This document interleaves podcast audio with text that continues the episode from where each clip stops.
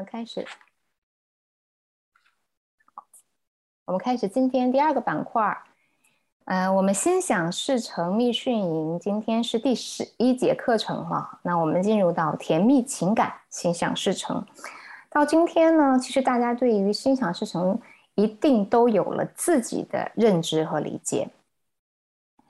进入到实践课程，我我就是把所有的我们讲的理论和方法落实到我们相呃很看重的这些领域当中，它具体怎么去操作，或者说还有哪些更需要一些去补充的技能和技法，我们会在这个板块当中给出来。呃，今天呢讲的是甜蜜情感，所以我就把它框定在亲密关系当中的两性关系。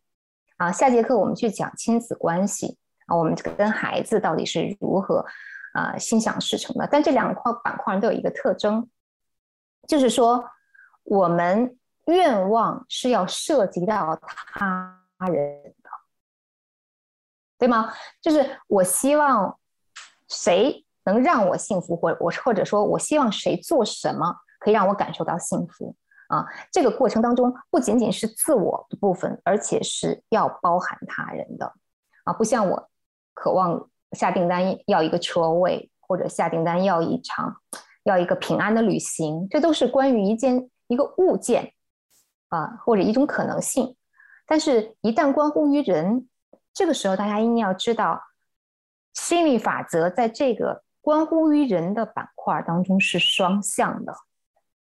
是双向的，就是你的意愿是怎样的，还有一个他的意愿是怎样的，没有任何一个人能单方面的去控制另外一个人，就是单方面的实现创造和吸引，这是很可怕的一件事情啊！我以前就应该讲过，就是我们要知道，世界如果有一种呃法则，能够让我的想法。就被他人完全接受，并且表达出来，并且直接反馈出，按照我的意思意图反馈出来。如果真的有这样的一个魔法的话，那它一定就叫做下蛊啊！中国有个很很传统的那个那个术叫下蛊，就是不管用语言的方式，还是用某种那个什么阵法的方式，让你陷入到我的控制当中啊。那么。我记得马丁娜老师在课上讲过，就任何违反自由意志的行为或者意愿都不会造都不会创造一个正向的业力，这是他的原话，基本上是原话啊。就是说，如果我们以牺牲他人的自由为前提去创造一个结果，它一定会有一种反噬的力量。反噬的力量，就是一定会有有一种要我付出代价的可能性，可能不在你这儿啊，也可能就有可能在他人那。前两天我去呃成都，呃见到一个研究易经八卦，然后还有奇门遁甲的一个高手，一个老师，他就说他曾经处理过一个案例，那个案例呢，呃来找他的时候呢，就说。想跟他的先生复合，他们俩已经离婚了。那个妻子想跟他先生复合，他一看两个人的八字，他说：“你们俩复合不了啊，因为你们俩就完全不在同一个线上。”后来呢，因为他不肯处理，他就这个这个女士呢，就找到了他自己的一个朋友，他们都很熟，啊，让请求那个人啊能够帮他跟先生复合。结果呢？啊，那个人也是个高，的确是个高手啊，就是真的创造了一个复合的结果，而且两个人后来还生活的挺甜蜜的。但是代价是什么？啊，他前两年来找这个就帮他复合的那个人说说，哎，我我老公的生意越做越小，以前是呃全国的生意，他那个等于中心在北京啊，呃总部放在北京，然后全国的生意，后来呢就把。慢慢慢慢，因为生意的版图缩小了，就把呃这个呃中心移回到他们在成都嘛，就移回到了成都。但是现在呢，就是这个这个版图都保不住了，现在就面临着这个生意要关张。他说这怎么办？那当时给他给他解这个亲密关系，就是跟他们创造复合条件。这个人说哎，我跟你说过啊，这个我当时就跟你说过啊，要付出代价的嘛。你看，就是我们当时因为太渴望，那个女士太渴望跟她先生复合了，她直接把这个要付出的代价，她就觉得根本不是一回事儿的，她就忽视。但是最后呈现的这个结果，我们就叫它实际上是一种反噬，就是你要为你曾经不惜一切获得的那件东西，掏出你可以交给的。他们俩说现在日子都快有点过不下去，就有点揭不开锅，因为开销大嘛。那些从嗯富裕的生活走下来人，最大的问题就是你的收入下降了，但你的开销不一定能一下子随着你的收入减下来，特别是有孩子。嗯，包括孩子上国际学校这些，他开销都没有办法减下来，所以就觉得生活紧张的，简说简直到一种说没有办法维持的状态之下，这就是典型的一种，因为我太想要啊，单方面创造了吸引力法则的一个呈现啊，我找人也是啊，也是一种方法呀，对吧？我找人去嗯做法，也是一种吸引力法则的一种呈现。但是后果却常常不仅仅是你想要的那个结果啊，一定还有一些你不想要的呈现。所以，如果我们想让感情这件事情真的心想事成，首先我们就要尊重对方是一个个体，对方是一个个体。说到感情这件事情呢，它无外乎是两种表达，一种表达呢是我在情感当中，那我希望我的情感。能够创造更好的一个呈现啊，另外一种呢，就是我没有在情感当中，我希望找寻到一个情感，或者说遇到我的 Mr. Right 或 Mrs. Right，对吗？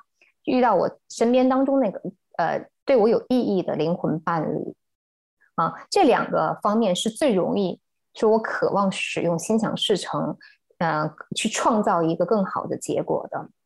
那我们先讲讲。我们已经拥有一段感情了，啊，已经拥有一段感情，因为这两个板块呢都有一些重叠的关键技巧，但是呢也会有分别的一些呃要素和要领。我们想一想，所有的这个心想事成，首先就是要下订单，对吗？啊，首先就要下订单，那么。下订单的这个过程当中，你要做的第一件事情就是说，把你作为下订单的主体，把你作为下订单的主体，你可以把对方包含进来，但千万不要把对方 当做订单的主体。啊，嗯，举一个例子讲啊，呃，你可以。有的人经常有人说，因为我知道的那个关系处理亲密关系处理的时候，啊，听到最多的抱怨就是说，他凭什么那样做？他就应该怎么怎么怎么怎么怎么样，对吗？他就应该啊下班就回家，对吗？啊，他凭什么就一下班就去打牌？谁不是忙一天？谁不是想休息？凭什么他就可以去休息？再说了，他就要休息的话，应该周末呀。他平时都不回来，那我这突然陷入了这么一个状态，孩子又生病了，然后那个他他妈妈又有什么事情要办，你让我怎么办？所以我们通常如果这样的时候，我下订单很容易说，让他每天下班就想回家，让他每天下班哪儿都不去就想回来，对吗？这个时候很容易下这种订单。那这个订单是关于你的还关于他的？肯定关于他呀。你都不在其中，我在其中有什么？没有啊！我觉得我已经做的足够多，我已经不需要我给我自己下什么订单了啊。那这个时候，实际上你真正需要的什么？你背后的需求是什么？我之前一直讲需求，需求是你需求是什么？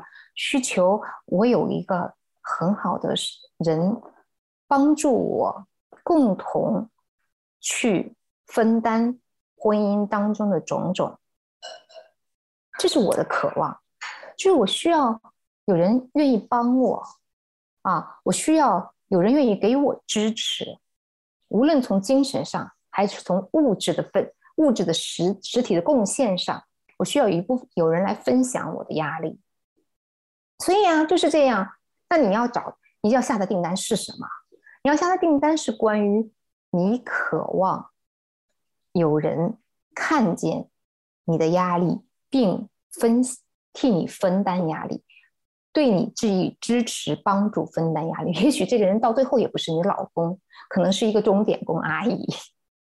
但你当你下了这个订单的时候，你就能够明白我真正想要的是什么。最后那个帮助到达的时候，我才能够欣然接纳，我才能觉得那可能我最后我我老公下班还是去打牌，但是呢，他给我请了一个钟点工，结果就是这样呈现的。因为我下了订单是需要有人来分担我的压力。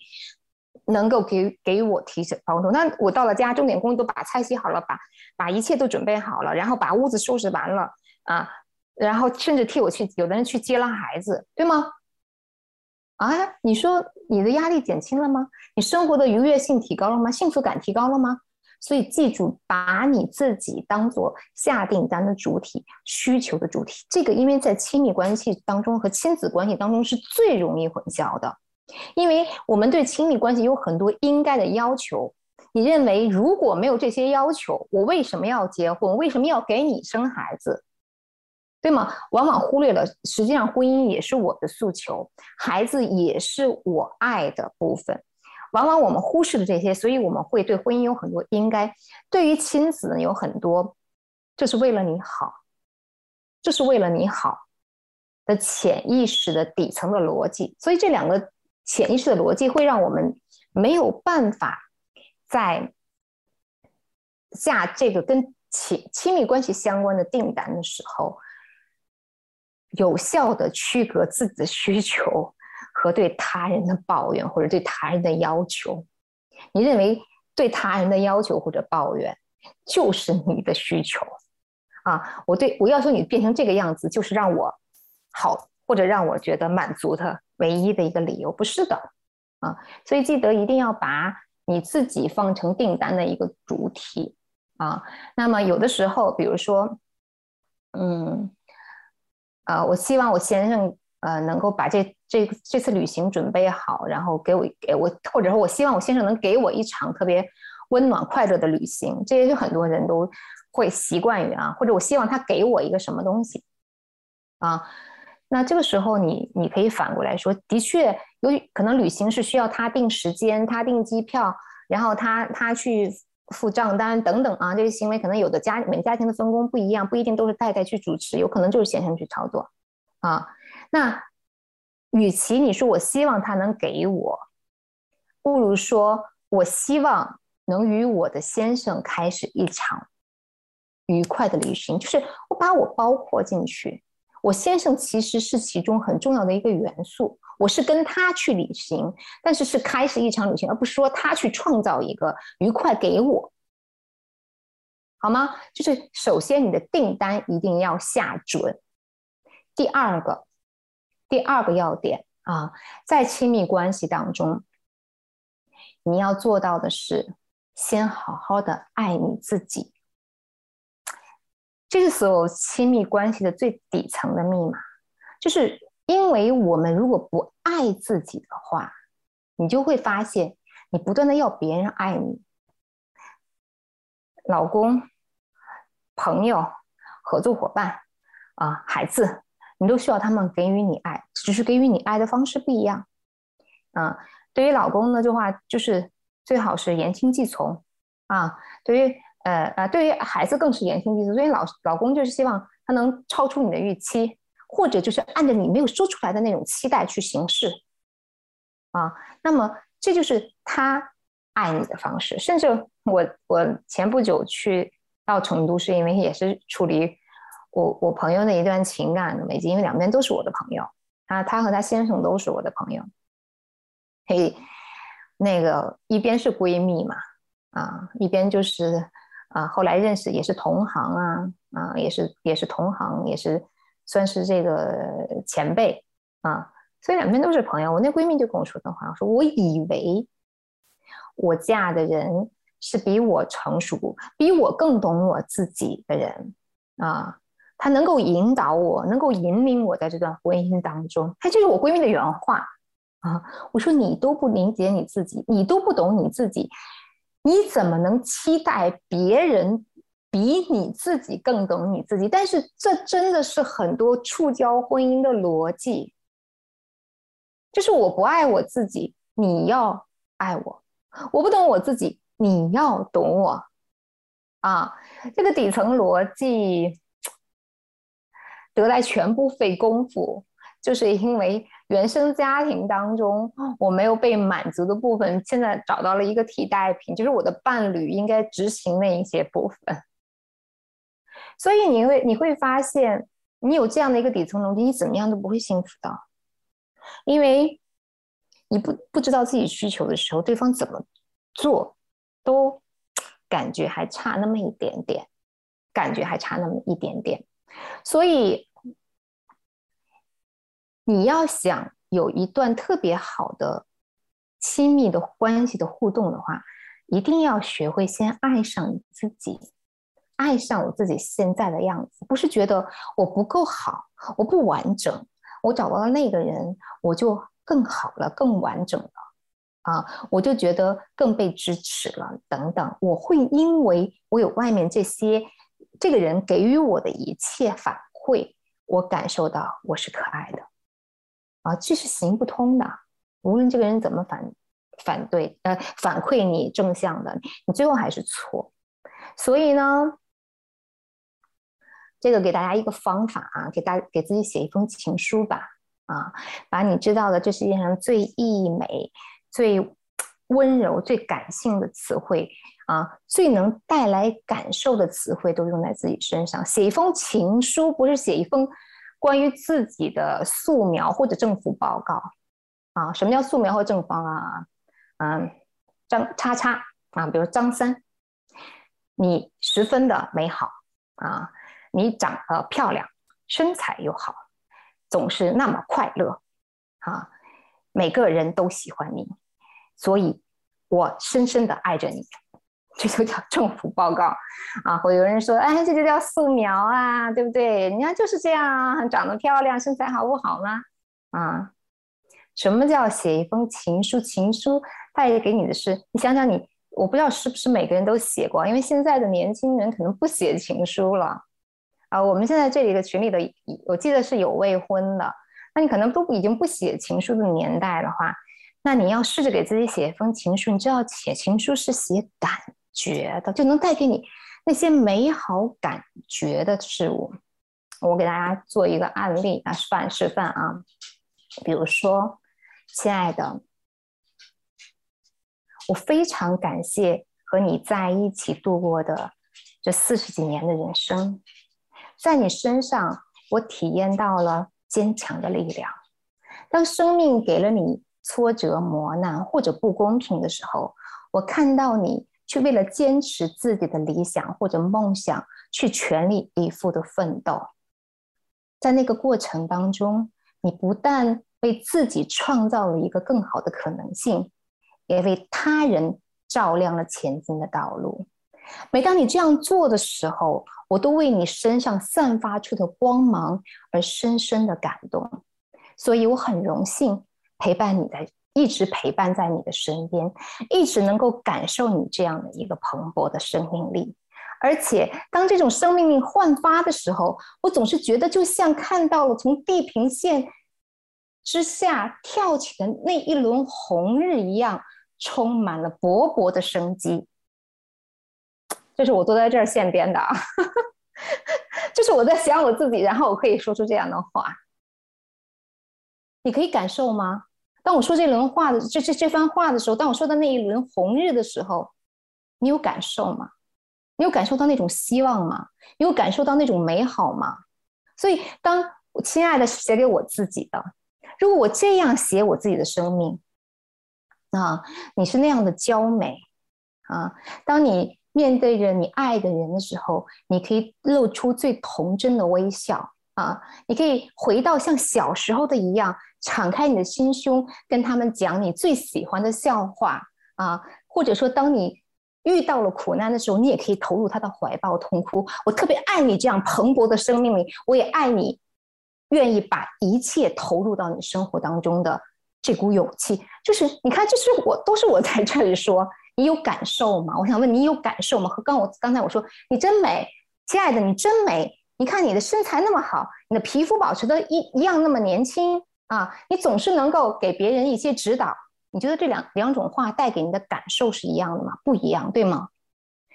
感受是我们所右脑去接触的，它有画面，它甚至有气味啊。当我说出芳香，你就像和你在一起的感觉，就像漫步在玫瑰花园当中一样，总是带给我沁人心脾的香气。无论我在哪种当下。即使我迷失了，只要那个香气唤醒我，一有这个香气萦绕在我的身边，我就立刻想起你在我的生命里。哎，你看这样的，哎，香气，这些都是可以绕过你的头脑、左脑的思考，进入到你的感官的部分，让你的感官充分的调阅起来，因而爱上你自己。啊，你写你写的那些政府条文一样空洞的语言是没有办法 写个情书写作班，抬头 是没有办法打动你自己的。你打动不了自己，你就没办法爱你自己。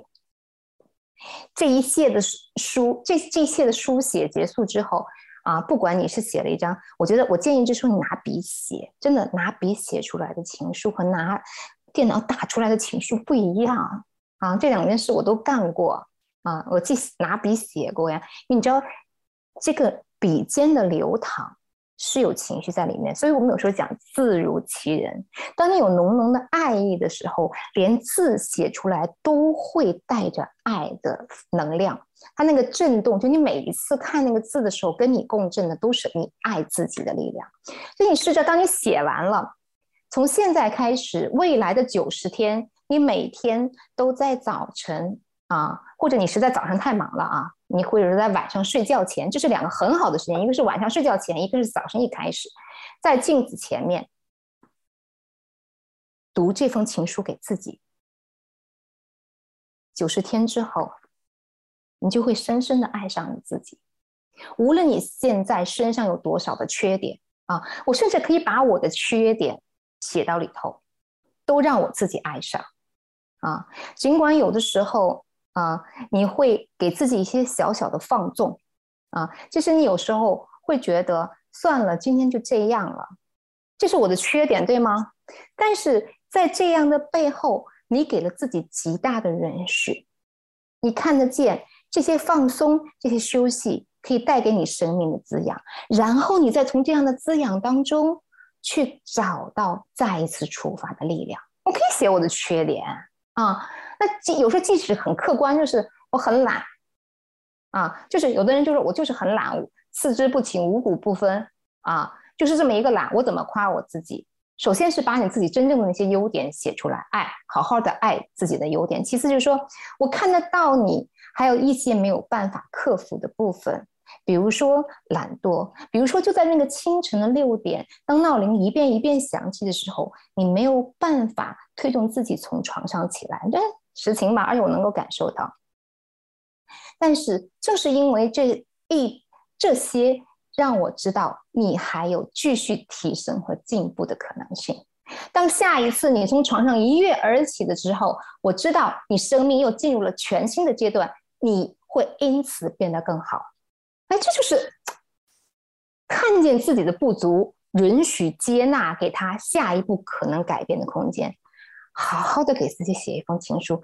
你为这情夫一天写不出来，写不完，写两天写，每次拿出半个小时专注的时间在那里写，然后直到你写完的那一天，你读下来，你觉得能感动你自己吗？啊，如果可以的话，那么就在未来的九十天，每天给自己读一遍。读一遍，你我相信你，你写的再长，十五分钟、二十分钟肯定读完了。你声情并茂的在镜子当中去读这些，你会发现，你对自己的爱的力量和允许、接纳和认可会在这个过程当中增长。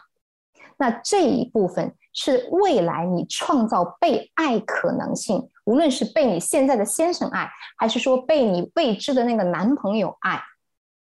他的这个可能性才存在了。记住啊，一个不爱自己的人，只能共振来一个不知道怎么爱你的人。我不能说他不爱你，他不知道怎么爱你的人啊，好吗？就是这一点是需要你现在已婚还是未婚都是要做的啊，都是要做的。那么第三点啊，就是如果我们在已婚的过当中，其实已婚当中最重要的是在于分清自己的边界。有的时候太亲的人就没有办法区分自己的需求和他人的需求，没有办法知道需求是自己的，需要自己去承担。结果就是我有再多的技能和技巧，但如果我不愿意承担。愿望是我自己的，并且它有可能不被满足，这样的一个结果的话，我在亲密关系当中就没有办法自处。我总觉得我每一个愿望都是合情合理的，因为它合情合理，你就应该满足我，你就应该满足我。但实际上事实不是这样的。所以说，如果在婚姻当中你真的很想幸福的话，你很需要坚守一点，就是。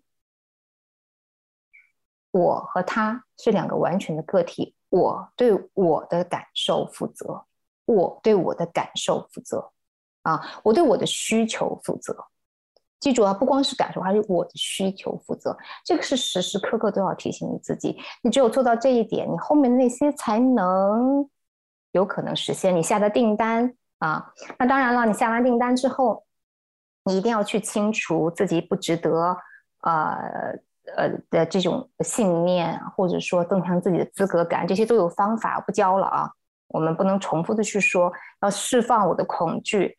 嗯，可能我以前受到过伤害啊，对吗？我现在就有可能会面临新的呃情感带给我，会不会再一次伤害我的这样的恐惧？所以你就要去清除这些啊所有的负面，包括我的原生家庭啊，我父母都没有幸福过，我凭什么可以幸福呢？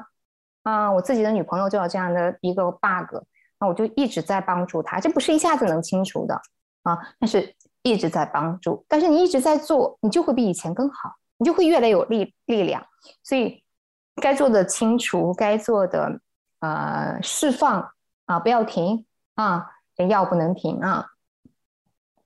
然后我再说一个呃关于呃寻找。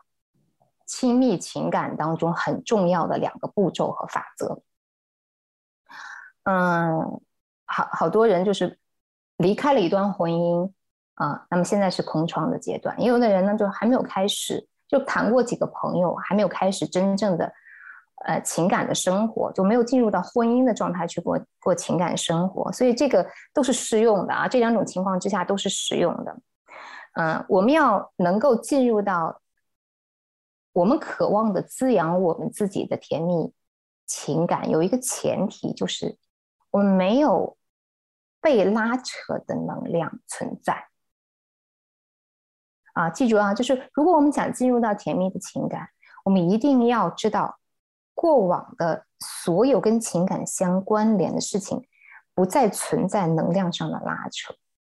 什么叫能量上的拉扯呢？比如说，我一想起前任。就会觉得很怨恨，就是我说到现在还都是恨满满的恨啊！我好是不是举举不过一个例子啊？我曾经见过一个人，嗯，各种说我是神的女儿，我天生受到各种各样的恩宠啊！一说到他拉我去的朋友，就想让我去解解脱一下他对情感的怨念。她男她她老公就一直把她捧在手心上，突然有一天告诉她我们俩离婚吧啊！然后因为她已经外面有其他人了。就可见她这个公主状态已经让她老公无法承受，所以，但是她这样被捧到手心上的人突然摔到了地上，摔到了地狱里。他说：“我绝不能原谅他，我原谅了他，我想过了，我如果原谅了他，我就是背叛了我自己。”原文原话就是这样，我就背叛我自己。当时我就什么话都不说嘛，我就笑一笑，我说：“是是是这样子的。”你想这个多大的怨念的能量的纠缠呀？这样的人，就算后面遇到了所谓正确的人，那个人只要有一丁点的失误，和你内心的期盼不一样，内在的这个巨大的怨念的能量就会投射到这个后来人身上，就会投射到现任身上。你觉得你的情感有可能幸福吗？你觉你每次都觉得是他，你因为他这件事情没做好，现任的这一件事情没做好，所以你对他发脾气。其实不是，你只是把对前任的怨念投射在这个人身上，所以这种能量拉扯自然让你没有办法幸福。你说不是怨念啊？那我一起提起前任的时候，我就，哎，只怪当年我太小，就像后来那首歌唱的啊，终于明白什么是爱，可惜他已经不在。啊，那我想起来都是满满的后悔呀！我觉得，啊，如果再给我一上天再给我一次机会啊，至尊宝啊，我一定加个一万年什么什么啊，就之类的这样的一个，我想起来都是懊恼，都是悔恨，这样一个悔恨的能量纠缠，他对于现在的情感状态也是同样，就是你知道悔恨。就相当于说，你把对方抬得高高的，他他在你的心目当中已经是神话，就是你看到的那个人的好，是基于他真实的好之后被你光环化。那你现任当中的任何一点小小的瑕疵，你看上去是对这个瑕疵不满意，但实际上是你用那个光环在照射这个瑕疵，凸显了这个瑕疵的不。可以被允许和接纳，就是这个瑕疵太次了，是因为有这样一个神在上面比着，所有的人都不会比得上你心目当中的神，所以你自然没有办法进入到所谓的幸福当中。所以，无论你谈起对方是什么样的感受和感情，如果你都不是那种平静的。啊，不是那种，嗯，有很多很美好，但是的确过去了啊。特别祝福他，不是这样平静的状态的话，你都没有办法在新的感情当中无往不利，因为随时都会被一个隐形底层的隐形的推手去推动你情绪的反馈，那多可怕啊！你都不知道他从哪来这个情绪，每一次都觉得丁点大事儿过了之后，哎，真的丁点大的小事儿了，我去处理。我真的很少，嗯，就是除了出轨以外啊，我真的是见得很少说两个人夫妻的矛盾是因为，嗯，原则性的问题，都是真的是丁点儿大的小事儿。但是那个怒火从哪来？是从你底层你看不见的那个推手哪来的？那只有我们自己能够出，能够真正的意识到这个推手的存在，你才有可能去做。任何的这种解释啊、沟通啊，然后去做正向的把问题解决的这个处理的方案，那可能性才存在啊。所以呢，一定要跟前任清洗、清理干净前任的能量。那怎么做呢？哎，再写一封信啊！今天我们给的就是 书写的能量，书写是是很好的疗愈能。疗愈方式就包括你很伤心的时候，你把你的伤心书写下来，这是一个非常强大的技巧。那现在我们因为太依赖电脑了，对于手，我我的这些书写都是你要写下来，用笔写下来，你会发现这写的力量很大，而且写的力量是直接宣泄感情能够直接出来的。但是打字有一部分感情会出来，但还有一部分感情会被压制啊，所以那个过程都用书写会比较好。书写呢，要分为几部分的内容，你的前安排的结构不重要，但是你的这几部分内容都要都要那个包含。第一部分内容就是关于你们曾经拥有的那些快乐，曾经拥有那些快乐，任何感情，即便最后你们分离的时候伤痛欲绝，或者你被伤的遍体鳞伤啊，无法自愈那种状态之下，你们都曾经有过快乐，因为。没有快乐，没有美好，根本无法开始。谁会因为受虐而爱上一个人？只有一种情况啊，你别说绝对，只有一种情况，那被强奸是有可能，或者被长期囚禁的这种性奴役是有可能爱上那个人的。就是这时候，我需要就像给自己打麻药一样，我要麻痹我自己的感受，我只有骗我自己，骗了我自己，说我自己爱上了这个人，我才能接纳我。我的身体被玷污这件事就被不经我允许之下被别人侵略的一件事情，就是我更好的接纳，那是有可能的。但是大部分的情况不是这样，对吗？我们开始一段感情都是因为跟这个人啊，他体会他很幽默，他很美，然后他很温柔，他很体贴，等等等等，这些美好快乐的瞬间是需要你回忆起来的。首先，你要有这个板块儿，就是关于你曾经用过的快乐，嗯，你可以用那些真正带给你感受的话呀，啊，在那个时刻，我真的觉得就像。鸟儿飞出了笼子一样，我在你身边第一次体会到了自由的寓意。哎，你看，这就是啊，鸟儿飞出了笼子，自由的寓意，就带给自己感受的话啊。然后呢，要有一个板块确定这个这一段感情已经结束啊，甚至你很明确的写，但是在二零一九年的十月三十号。啊，这段感情正式落下了帷幕，也可能在此之前多长时间就已经，你可以没有时间啊，但是这段感情对我来说已经是过去了啊，而且要说明它落下帷幕的意义在哪儿呢？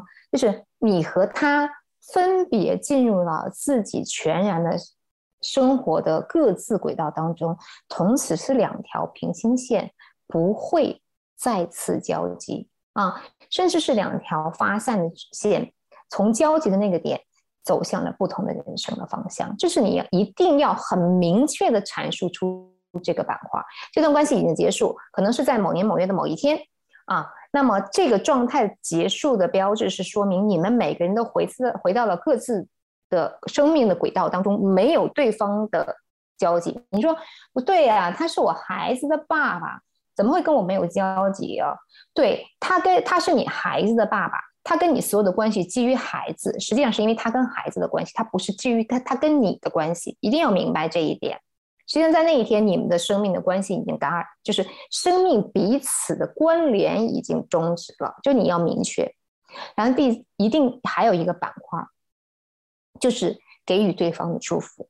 要给自己祝祝福，也要给对方祝福。我希望你在未来的生命当中，能够遇见真正让你开心和快乐的人。就是当年我不能做到的那些，我不能感受你的那些部分，他真正的能够感受啊；或者我不能给予你的那些支持，他真正的能够给予到你支持，并且如你所期的不求回报。哎，你把。祝福给了他，同时也给到你自己，也把自己给自己的祝福写下来啊！我希望我能遇到一个真正跟我志趣相投的人，我们有共同的言言论啊，有共同可以讨论的话题，然后能够彼此分享自己的意见和见地。那你把自己的这样，这就是祝福啊！我有一样，包括这个祝福当中有怎样的一些期待，我希望能自己能够实现这样的一种状态，都写下来。写下来之后呢？然后你读一遍，如果你读完之后觉得特别平静啊，这个时候呢，你就做一个小小的仪式，仪式特别有意义。大家别觉得哎，那些神啊鬼儿的东西没有。那仪式，你说人类为什么会创造仪式呢？是仪式能够一方面仪式的神圣感能让我们更投入其中，另外一方面我们在其中也能感受到这件事情对我们的意义。它能够二次的互相辉映，就是要不然重大的签约为什么要办个仪式？两个人签了就好了呀。就是因为当这个仪式一办，可能两个国家都会更重视这个签约的内容，他对这个签约未来的执行就会更有一个良好的保证。所以你要做一个小小的仪式啊，仪式什么呢？嗯，点一个就是最好是天然的香薰蜡啊。这个比较容易找到，或者说是酥油灯都很好，就是佛教那种酥油灯，因为都是有净化空间的力量的。所以先把那个那个蜡点好，火火是有净化空间的能量的。然后，嗯，大概十分钟左右的话，你在那个呃净化过的那个空间当中，你当然自己洗洗手啊，什么沐浴更衣啊更好啊。如果你不沐浴更衣，你也洗洗手，让自己的状态就是身心是清明的。你甚至做一个呼吸，做一个冥想，觉得自己身心是清明的，然后把这封信读一遍。读一遍之后呢，然后把它折叠起来，放到你的两个掌心之内，搁在你的胸胸口的这个位置合一。它放在这里，这是一个感谢最简单和最由衷的表达啊。那等于就相当于你搁在这里，你再再一次的去感谢他，然后呢，感谢之后把这封信烧掉，注意安全啊啊，都是成年人做我教这个方法，然后把这封信烧掉，就这个这个仪式就做完了。那你从今天开始，你就和过往的能量正式做了一个告别。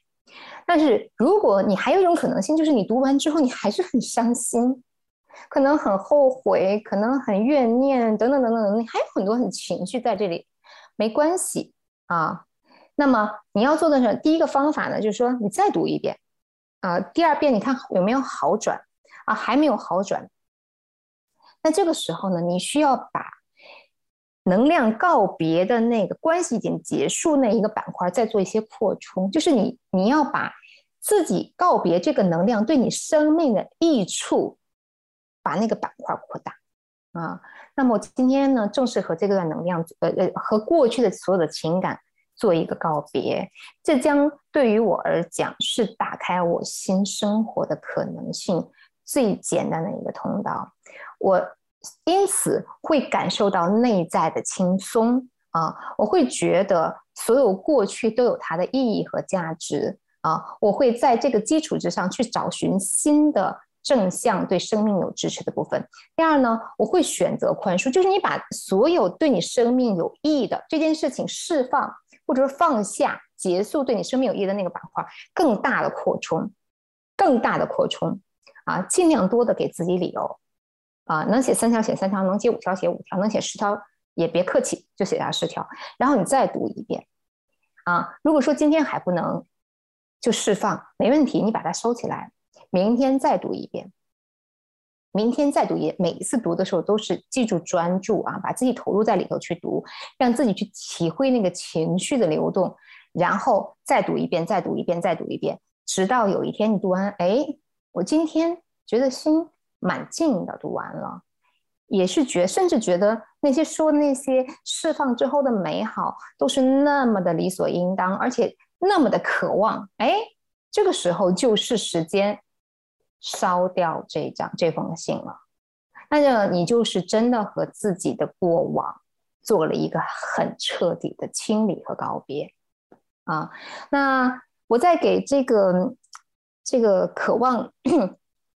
寻找的人，在在还有一点很重要，就是你一定要知道找的自己找的是什么，找的是什么啊？你说啊，思思啊，我知道啊，那长得又高又帅又有钱，然后有什么又会关心，对，谁谁谁人人都想要的哈，不存在的人，对不对啊？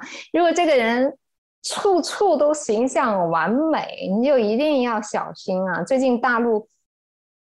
前天报很重要的，不知道你们在海外有没有收到这个新闻？就是王力宏，大家知道吧？就是很曾经很优质的一个偶偶像，他婚姻爆出了一个很大的雷，就是他前妻现在已经离婚了嘛？前妻在前天凌晨啊，昨天凌晨十八号凌晨，那个发了一封长文，写了他他们俩感情的真实的状态，然后王力宏就直接碎碎成了渣子。啊，碎 就是这样的一个人，就王力宏就属于在人的面前是个完美的形象，对吗？长得帅，多才多艺，热爱公益，然后呃不乱花钱，钱都花在更有价值和意义的地方，关心弱小。哎呀，反正可能迷他的人还能说出一百条吧，啊。就是这样的一个人，你会觉得完啊哦，就最最重要，他结婚了之后就体现出来的状态就是爱自己的妻子，爱自己的孩子，参与孩子成长，然后父慈子孝，这个家庭和睦，就是你会觉得这个人完美啊！这世界上哪有完美的人啊？我们作为成年人都应该有基本的一个常识的，所以。伴侣真的不是越完美越好，适合你的是最好的。所以，我我给的大家的方法特别，你列十条对自己看着很看重的事情，然后选出前三条你认为重中之重，把这三条排个序：一是什么，二是什么，三是什么，然后就取这三条啊，看看你你找的那个人能不能满足这三条。如果那个十条都在，你就属于拯救了银河系了啊。剩下其他都比较小。即便你写的那十条，你记住也不能涵盖全世界所有的所有的优点，别写大而全啊，大而全啊，足够帅。什么叫足够帅啊？这么一个非常不不明确的啊，我就觉得，呃，单眼皮大眼睛比较帅，真的有长单眼皮大眼睛的，对吗？啊，双眼皮大眼睛帅不帅？所以，有的时候你把你自己的条件具化到你真的很在意那一点，我我不在意他的身高，但是我在意他的这个眼神啊，你会觉得你找到那个属于你让你感到幸福的人会更容易啊。另外一个就是，呃，在情感方面做一个愿景板真的很重要，就是你。把那些能够反映你灵魂伴侣条件的那些带着感受的图片或者画面，真的剪辑下来，嗯，然后呃，包括你情感状态，就你渴望什么样的情感状态，你你渴望平平和的交流，呃，然后那些呃能够在一起的陪伴，嗯，比如像在沙滩上散步啊，在烛光烛光晚餐不是说浪漫，烛光晚餐是。在一个平和状态之下的交流，比如像我就是烛光晚餐带给我是这样，我觉得那个时候因为烛光很温暖很柔和，那个时候我很享受跟你两个人在一起是交流。过了热恋期，谁会盯着你会盯着他看，他会盯着你看，然后两个人傻笑吗？我觉得过了热恋期应该不会吧。但是我们在平和的这种温暖的烛光下，我们每个人都能够表达自己，能够吸引。只有你表达自己，那个时候你表达自己才能吸引对方的关注。啊，才能让让对方把焦点始终给到你，所以你会发现这是一个特别，呃，有趣的互动。就你把你生命想想状状态，包括你有孩子，孩子和你怎么样在一起，那家庭是什么样的一种表达，就是做个愿景板特别管用。罗伊就分享过一个他的案例啊，他特别逗，他说 他曾经就做过一个那个愿景板。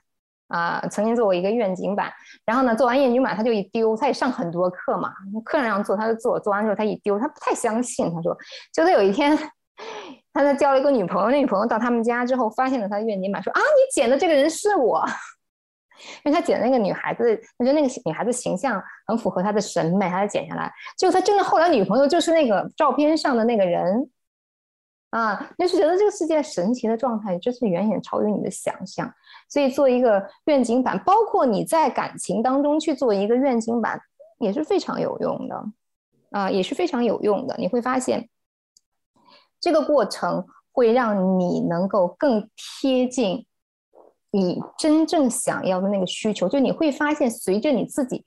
真是人一步一步剖析了，才懂得自己的需求在什么地方，然后你才有可能在这个对于自己的理解之上，遇到那个你认为可以给你生命更多支持和帮助的人啊。就我们实际上做了很多这些下面的工作，都是为了让我们更懂自己。所以呢，甜蜜情感的心想事成，说到底是好好的爱自己，好好的爱自己。然后清理好自己的能量空间，为可以来的那个人创造可能性，或者为你家庭现有家庭的幸福创造一个必要的能量空间。然后清除掉自己信念上的不配得、没有资格感或者自我的否定啊。然后明白自己内在的需求是什么，你会发现你就会更有力量进入到。甜蜜情感的这个旅途当中，因为一定会有波澜，一定会有波澜，而这一些方式和方法是让你跨过波澜，再一次走进平静，走进你渴望的那种温暖的一个必要的一个通道。好，我们今天课程的部分到此就告一个段落的。啊，有什么有问题的吗？